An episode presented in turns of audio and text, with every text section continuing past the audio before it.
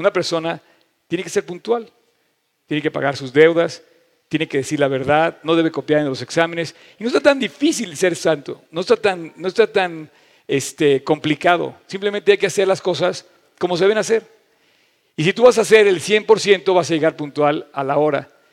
Así es que, ¿qué precio, entrando ya en el tema de hoy, qué precio tiene la santidad?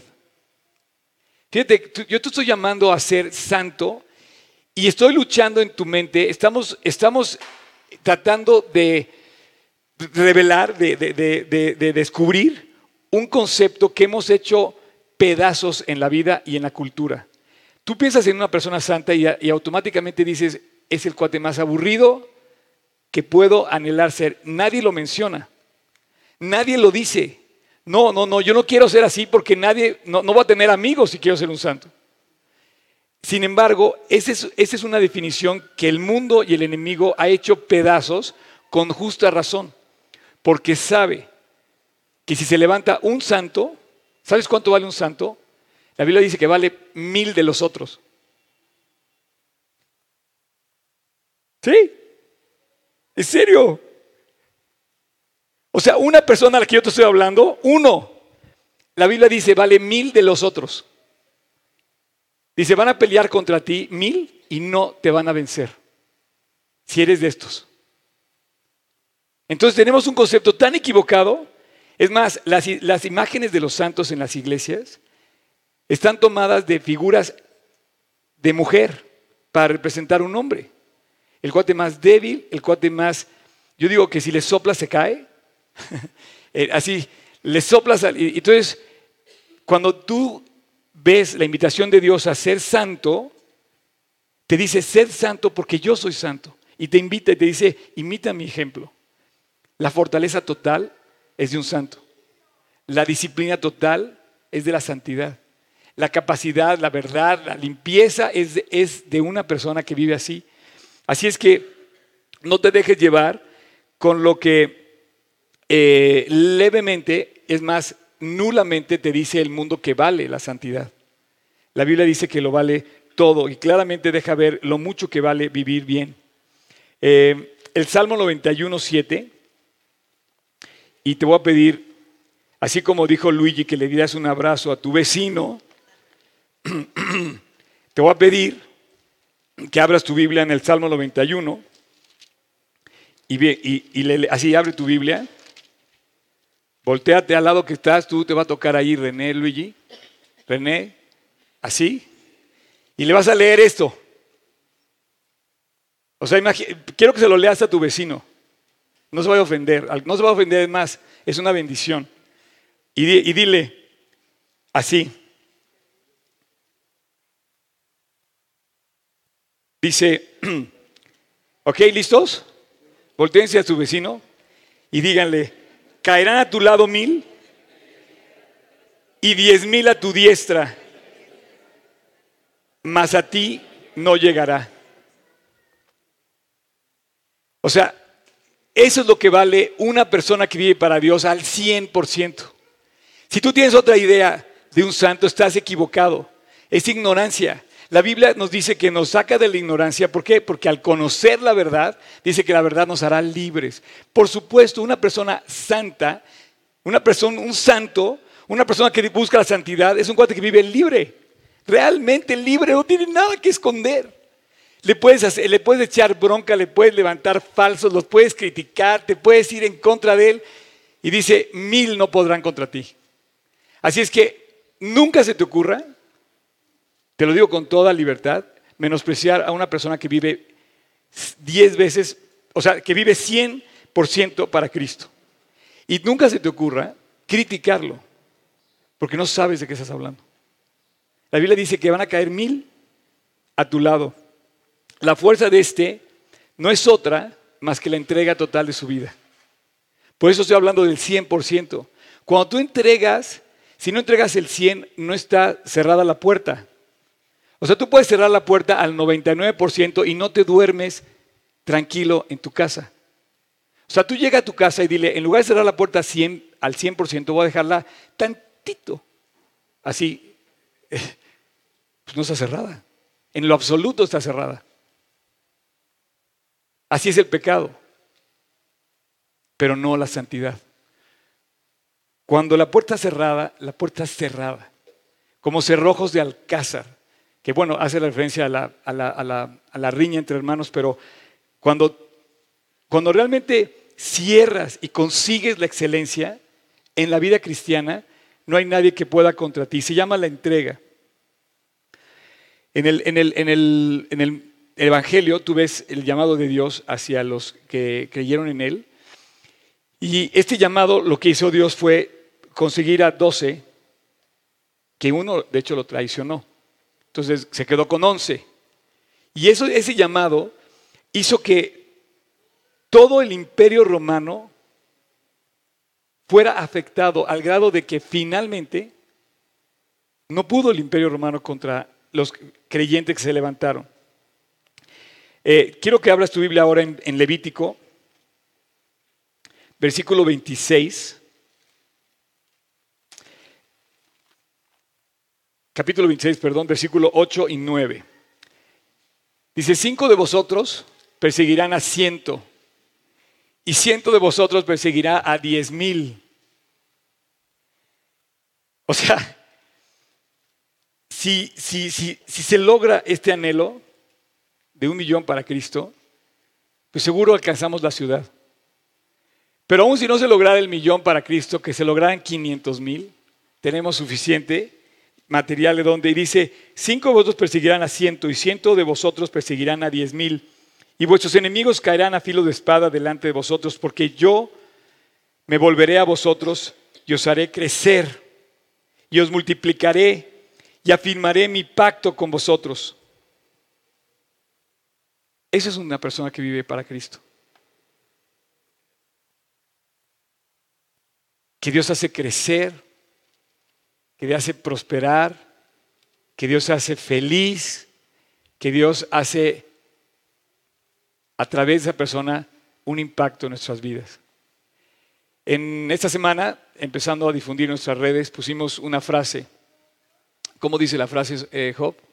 ¿No la puedes también poner ahí en lo, que la, en lo que la ponen? La voy a decir. Dice, si tú piensas que la vida cristiana es aburrida o es mediocre, es que no la has vivido al 100%. Entonces yo a veces veo a los creyentes que viven así como unos que viven en depresión, deprimidos por las circunstancias, que a veces son muy difíciles, la verdad. A veces otros viven quejándose y lo peor, criticando, que invierten demasiado tiempo en lamentos y en críticas, pero no están viviendo al 100. Porque si vivieran al 100, cantarían lo que acabamos de cantar, no importa que los mares no se abran, no importa que no se vengan las respuestas, yo voy a seguir confiando en Dios. Y tú ves así a Dios trabajando en esas personas y de repente, cuando no te das cuenta, ya se abrieron los mares y ya está del otro lado el problema. Hay una frase que tomé de Voltaire, que la verdad me la mandaron y te quiero, la quiero decir, dice, solo entre hombres de bien puede existir la amistad, ya que los perversos solo tienen cómplices, los voluptuosos compañeros del vicio, no amigos, sino compañeros del vicio. Los interesados, socios. Los políticos, partidarios. Ah, ya pusiste la frase. Si piensas que la vida cristiana es aburrida o mediocre, es porque no las... No, no es, no es esa la frase. Puedes poner, una, una, puedes poner la, la imagen tal cual. Dice, los voluptuosos compañeros del vicio, los interesados socios, los políticos partidarios, los príncipes cortesanos, únicamente los hombres honrados, son los que tienen amigos. ¿Por qué? Pues es lógico, porque es la persona que no tiene un interés por ti, que no tiene una, cosa equivocada, sino está buscando realmente tu amistad, en la que puedes confiar en esa persona, en las buenas y en las malas. Ese es un amigo al 100.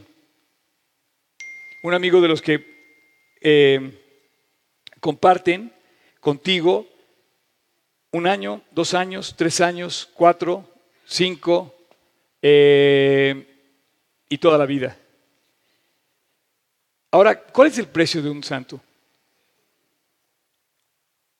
Es el 100%. Es todo. Y yo no quisiera caer ahora en, en, ese cliché de, de hay que darle 100 y, y lo decimos y no, y no lo hacemos, ¿no? Pero en términos prácticos, el precio de lo que cuesta la santidad es el 100%.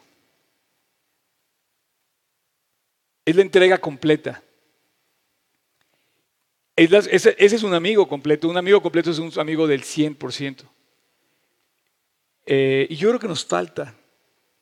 Como pareja, tú quisieras que esta amistad creciera al 100% como pareja. Y cuando ves a las parejas luchando, como dijeron el día que se casaron, en las buenas y sobre todo en las malas, y ves que están el uno junto al otro en los, en los momentos más difíciles, de verdad te sorprende. Y bueno, te voy a poner un ejemplo. Este ejemplo es un hombre que aparece en el libro de Génesis y que representa un, un- hombre así, un, un santo, pero no se, no se, eh, no- nunca se dice lo que es, pero te lo voy a decir en términos prácticos. Génesis 24, versículo 1, dice, Abraham ya era viejo y muy entrado en años, y el Señor había bendecido a Abraham en todo. ¿Ok? Vemos el ejemplo de un hombre que fue el padre, digamos, de los creyentes, o sea, el padre de los judíos, el padre de los que creen en Cristo, y dice, Abraham era un hombre ya viejo y Dios, a lo largo de todos estos años, había sido fiel con Abraham y lo bendijo en todo. Y cuando ves a un hombre así, pues obviamente también confirmas que Dios va a tener todo el cuidado de esa persona y lo dice, y Dios lo había bendecido en todo. Si tú conoces a una persona en Cristo que por años ha caminado con Él, te vas a dar cuenta que Dios lo ha bendecido en todo. Y brilla como un santo. Pero bueno, y Abraham le dijo a uno de sus criados, y yo quiero hablarte del criado, de este siervo de él, dice, el más viejo de todos. O sea, a lo largo de este tiempo, este, este hombre que sirvió a Abraham, en este pasaje no se menciona su nombre, pero eh, eh, eh, se entiende que es Eliezer. Era un siervo de Abraham que sirvió con él desde que Abraham era joven y había servido en su casa y había sido fiel a Abraham. Seguramente Abraham fue fiel con él también y Eliezer tuvo seguramente mucho que aprender de Abraham. En el mismo corazón de Abraham, seguramente sus siervos vio el corazón de Dios y se fue afirmando esta relación y el paso del tiempo, él adquirió dominio y control y la administración de todo el eh, patrimonio de Abraham. Fíjate, dice, y Abraham le dijo a uno de sus criados, el más viejo de todos, que era el administrador de todo lo que él tenía. O sea, tú imagínate que un cuate pueda llegar a ser administrador de tus bienes, con toda la confianza que tú le pudieras tener a una persona que administra absolutamente todo lo que tú tienes. ¿Y qué quiere una persona así? Tú quieres una persona así en la que puedas confiar, en la que te puedas, digamos, dejar de estar cuidando las espaldas, ¿no? Bueno, Abraham tenía uno. Dios tuvo tanto cuidado de Abraham que no solamente lo bendijo en todo, sino también lo bendijo en otro cuate que cuidara de sus cosas. Increíble. Le dijo, no solamente lo bendijo a él como un buen administrador, sino le dio otro administrador para bendecirlo. Y este hombre le encargó la, la, digamos, la misión más difícil que tenía. Quiero que le consigas una esposa a mi hijo Isaac. Entonces, mientras, cuando tú quieras hablar de cómo, cómo conocer a tu pareja, lee el capítulo 24 de Génesis. Ahí está expresado exactamente todas las condiciones que debe tener la pareja que, anhelas, siendo hombre, siendo mujer, eh, para tus hijos. Pero no vamos a hablar del tema. El tema lo tocó ayer el tocayo. En, el, en, de aliento hablamos de, de las parejas y todo esto. Vamos a hablar de Eliezer y dice, por tanto, ahora tu mano, dice, pon tu mano debajo de mi muslo, voy a hacer que me jures por el Señor, el Dios de los cielos y la tierra, que no tomarás mujer de mi hijo a ninguna de las hijas de los cananeos entre las cuales yo habito. Y entonces tú empiezas a leer el pasaje y te das cuenta que este hombre fue un hombre fiel y en todo lo que Dios dices, bueno, ¿por qué no fue Abraham a buscar esposa para su hijo?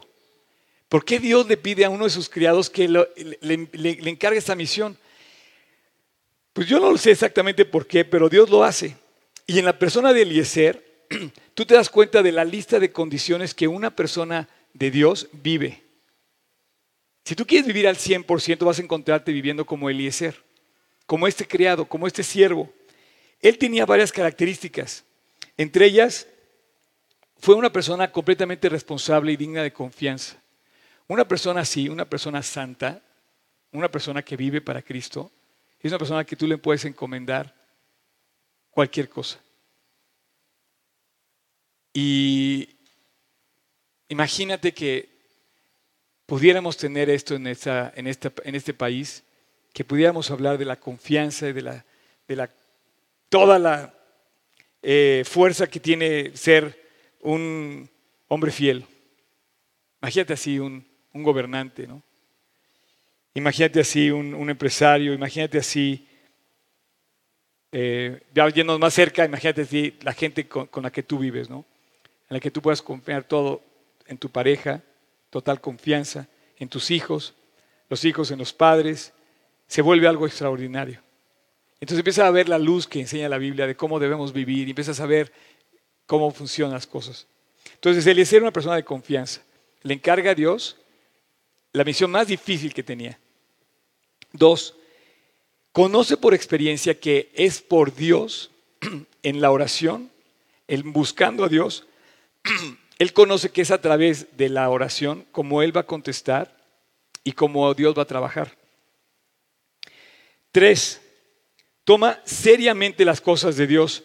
Fíjate que, que yo te quisiera pedir que en esto ves el 100% de un creyente. Yo te quiero pedir que tú analices qué tan serio tomas las cosas de Dios. Por ejemplo, el hecho de venir aquí el domingo. Yo de repente veo a gente que viene y de repente pasan tres meses y no los vuelvo a ver.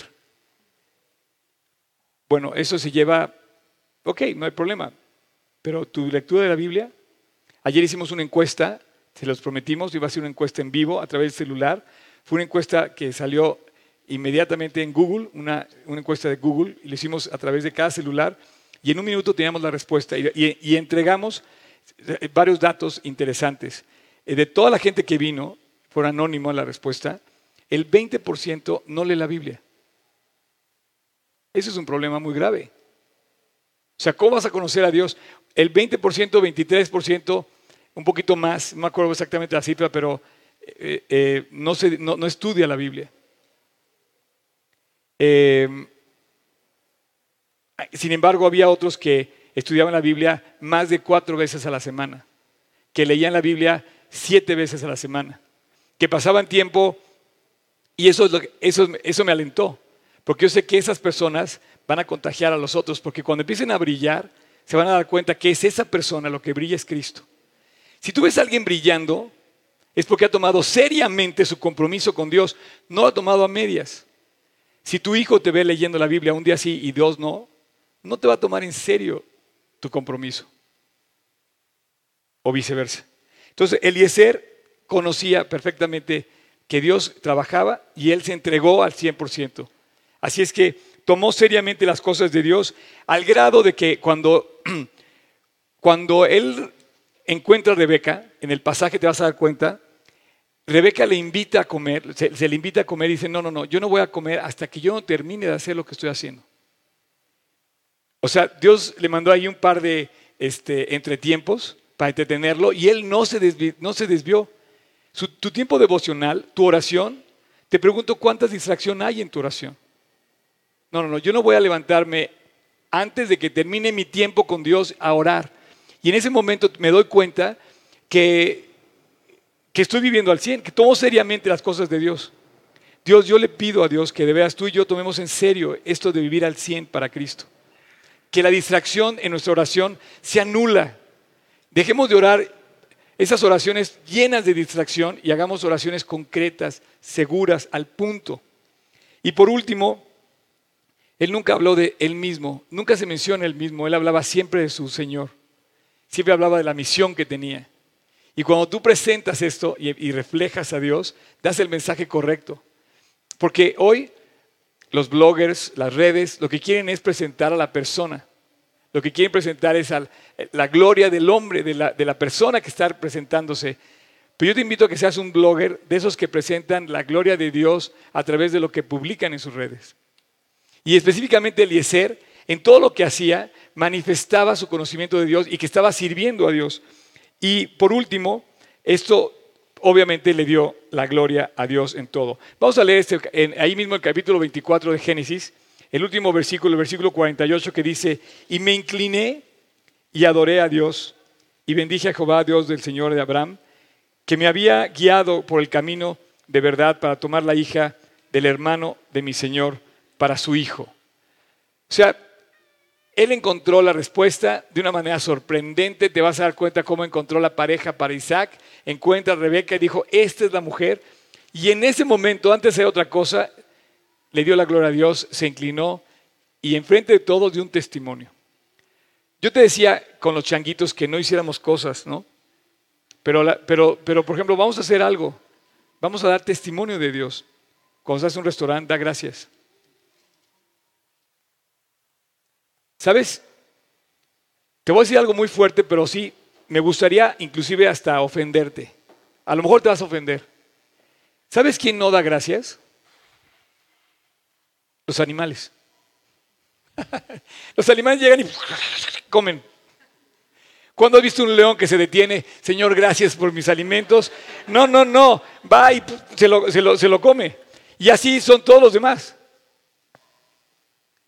A lo mejor los pájaros sí dan gracias. A lo mejor cantan un poquito antes de empezar a comer. No sé. Pero tú y yo podemos dar gracias. Y cuando te digan, oye, todos hacen lo mismo, no, los animales no lo hacen, los, creyentes sí lo hacemos.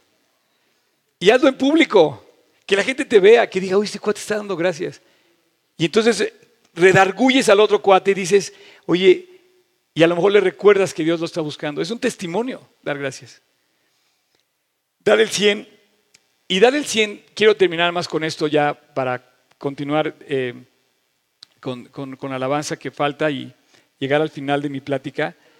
Dar el 100 no es servir.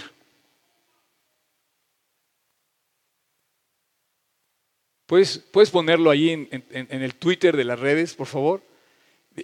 Dar el 100 no es servir, dar el 100 es obedecer.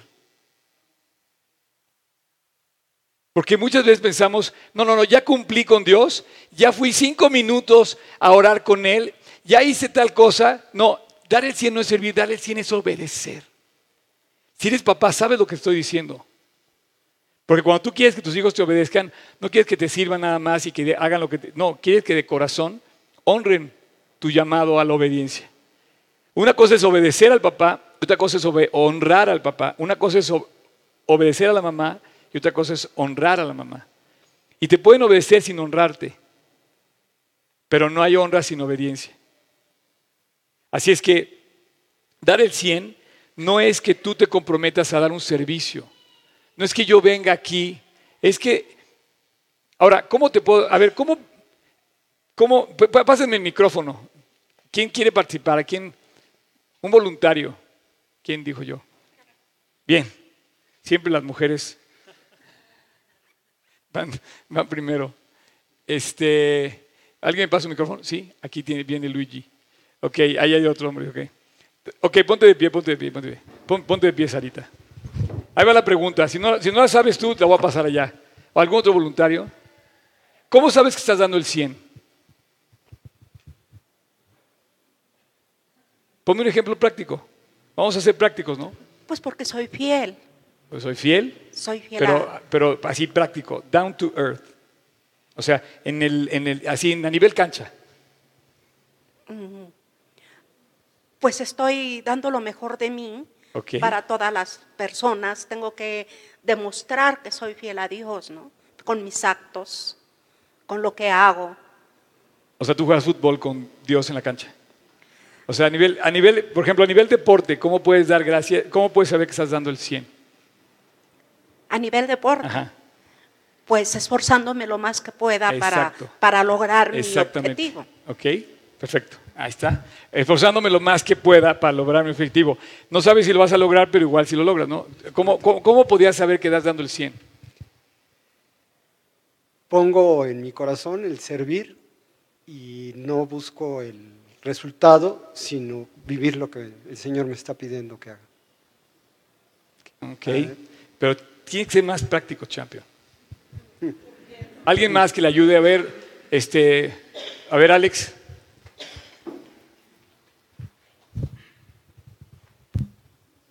Pues cuando el esfuerzo empieza a rendir frutos, cuando empiezas a, bueno, a recibir la recompensa de lo que has trabajado.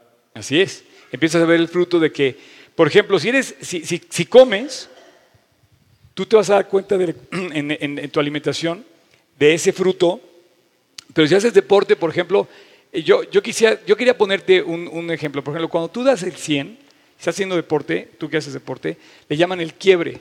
Bueno, es como yo pienso. Es cuando ya no puedes más. Tú estás, estás levantando una pesa y levantas una, levantas dos. Pero llega un momento en que ya no puedes con la quinta o con la sexta o con la séptima. Estás haciendo una barra, llega un momento en que haces dos, tres, cuatro y ya no llegas a la octava. Pero ese es, tu 100. Si estás corriendo, llega un momento en que ya tu corazón ya simplemente ya no puede. Y como dice Alex, de repente empiezas a ver que el fruto empieza a surgir. Entonces, cuando tú le entregas a Dios tus cosas, tienes que llegar hasta el punto en donde soportas ese dolor de estar dando tu último, tu mejor, tu mejor esfuerzo, tu último esfuerzo. ¿Sí, Miguel? A ver, el micrófono, por favor, para Miguel. Gracias. Eh, en el gimnasio decimos eh, no pain, no gain. O sea, si no hay dolor, no hay ganancia. Tenemos que sacrificar lo máximo. Claro. Ese dolor. Porque empieza el dolor. La ganancia. Empieza el dolor y si no hay dolor, no, no pain, no gain. Sigues cómodo. Igual. Entonces, para que tú estés dando el 100%, te das cuenta que llega un momento en donde rompes esa comodidad. Gracias, a ti, Miguel. Rompes esa comodidad y empiezas a dar más de lo que podías. El cuerpo humano, el, ser humano, Dios nos diseñó para dar más, ir más alto, llegar más lejos, superar tus propias metas. Señores, esto es extraordinario. Es increíble. Te estoy invitando a la excelencia te estoy invitando a la santidad. Cuando digas, no voy a ver esto en internet, es no lo voy a ver. Cuando digas, no voy a caer en esta ansiedad de este vicio, es no lo voy a hacer. Y Dios nos fortalezca y Dios nos va a dar la gracia, porque a través de su Espíritu Santo es la estrategia que Dios usa para hacerlo.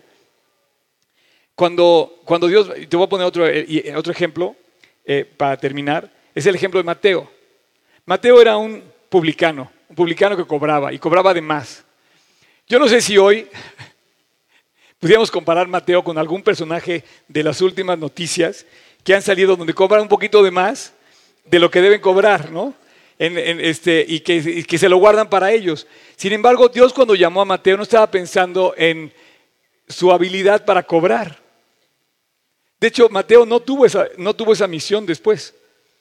Pero Mateo en el momento que Jesús lo llamó, dejándolo todo, no dejó el 99% y agarró una fichita, ¿no? No, dije, dejó todo, dice la Biblia, dejó todo y siguió a Jesús.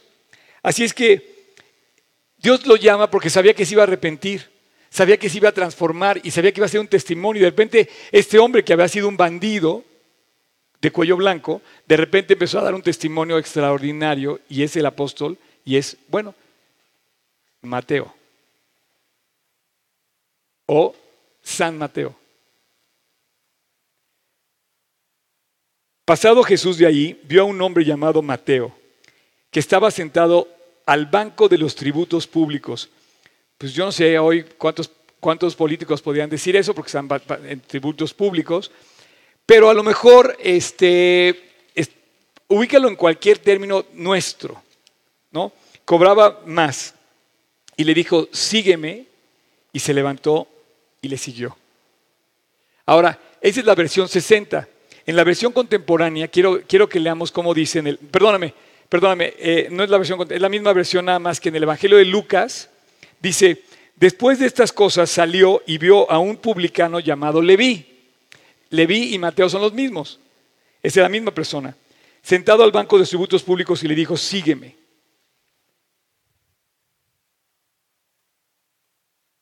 Esta invitación la conocemos, esta invitación es de todos. Este, y a mí me llama la atención cómo eh, Dios me hizo esa invitación a mí. Y a veces es, a veces es cuando te das cuenta de, de lo, que, lo que Dios me invitó a hacer, ¿no?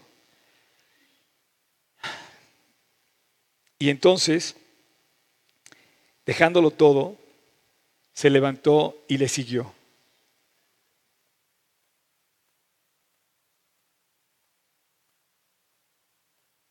Cuando tú descubras que esto no es una historia, cuando tú descubras que esta es la más grande invitación que tienes en tu vida, cuando tú descubras que esta es la fuerza del llamado de Cristo, porque estás llamado para hacer uso de tus dones a favor de Dios. Cuando tú descubras y obedezcas, vas a empezar a ver brillar tu vida como nunca antes lo has hecho. Y vas a empezar a tener impacto, va a empezar a trascender tu presencia. Dice, y Leví le hizo un gran banquete. Y había mucha compañía de publicanos y otros que estaban en la mesa con ellos, y los escribas y los fariseos murmuraban contra los discípulos diciendo, ¿por qué coméis y bebéis con publicanos y pecadores? Y respondió Jesús y les dijo, los sanos no tienen necesidad de médico, sino los enfermos. He venido a buscar, a llamar a, perdón, dice, no he venido a llamar a justos, sino a pecadores al arrepentimiento. Dios tenemos, tenemos un llamado de parte de Dios, tenemos una invitación de parte de Dios y tenemos que ir y responder a ese llamado. Eh, cuando venía para acá, venía en mi bicicleta orando y decía, Dios, ¿te habré dado yo el 100? No lo sé. Yo creo que no. Yo creo que todavía puedo dar más. Y decía Dios, lo único que te pido el resto de mi vida, lo único que quiero ser, es ser llenado por ti. No sé qué tanto me quepa, ¿verdad? En mi, en mi frágil vasija que soy, ¿no? Pero quiero que mi vida se llene cada día más de ti. Dios, dame la fidelidad, dame la constancia, dame la disciplina de seguirte buscando a ti. Y yo te pido que tú hagas lo mismo. Finalmente, el mayor testimonio que tuvo Mateo no fue el dinero que atesoró, fue el testimonio de Dios trabajando en su propia vida. Y esto a mí me llama la atención. Fíjate que el testimonio de la grandeza de Dios no es la creación, no es el ver cómo nace un niño, no es eh, el ciclo hidrológico del agua, las estaciones, no, en eso vemos lo inmensamente, eh, no sé si han visto ese video que, circula de, una de esas que, como Discovery Channel, que de repente toman, le toman el ojo a una persona y, la cámara se empieza a extender, extender, se empieza a alejar y empieza a ver ir por todos los planetas y sale de las galaxias y sale eh, y empieza a alejarse y todo se ve como pequeños, pequeños puntitos, ¿no? Y todos son universos, ¿no? Y de repente se, puede, se vuelve a regresar la cámara y se mete en el ojo. Y se va a las células y a las, y a las venas y a, los, y a todo y de repente se vuelve otro universo en lo micro. Y dices que no existe Dios.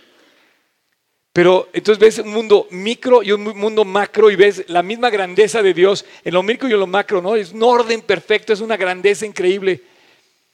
Y de repente te preguntas, ¿cómo existe Dios? No, la, más grande grandeza de cómo existe Dios es cuando ves el testimonio de Dios en tu propia vida. Mateo no se arrepintió de haber dejado todo. Jamás oyes a Mateo diciendo en el Evangelio, me debía haber traído unos 100 mil pesos para el camino y tener, no, no, no, no se preocupó por eso. A mí me impresiona la valentía de muchos creyentes que dan el paso de fe para, por ejemplo, para casarse. No te duermas, Chan, porque tú quieres casar y te andas, durmiendo. Eh, no sé, y toman, toman el paso de fe. Este fue Juan Manuel, por ejemplo. Me acuerdo cuando cuenta que se casó, que le dijo a Cris, Cris, no tengo nada que ofrecerte. Solo tengo a Jesús. Pero me quiero casar contigo. Y se casaron. Y hasta la fecha han sido muy felices. y, Dios, y Dios los ha usado muchísimo. Entonces, para terminar, y ahora sí pueden pasar los del worship, por favor.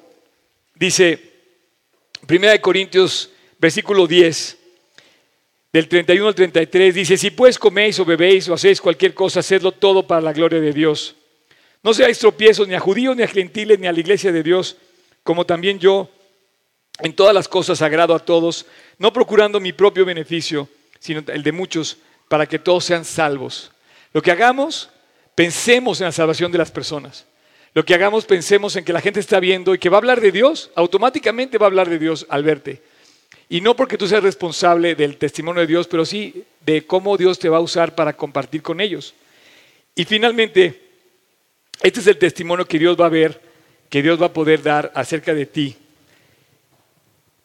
Primera de Juan 5, Tocayo, por favor, dice, si recibimos el testimonio de los hombres, mayor es el testimonio de Dios, porque ese es el testimonio que Dios nos ha dado acerca de su Hijo.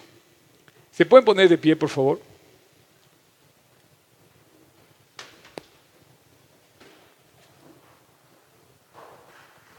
Muchos nos impacta tener amistades famosas, poderosas, en una posición, por ejemplo, eh, jefes de Estado, eh, hombres de empresa, eh, o personas famosas, ¿no? Simplemente nos impacta eso, ¿no?